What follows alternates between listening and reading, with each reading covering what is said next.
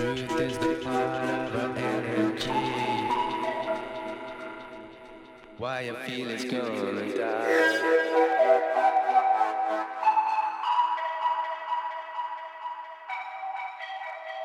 I can't explain how I feel tonight. Living for that other day.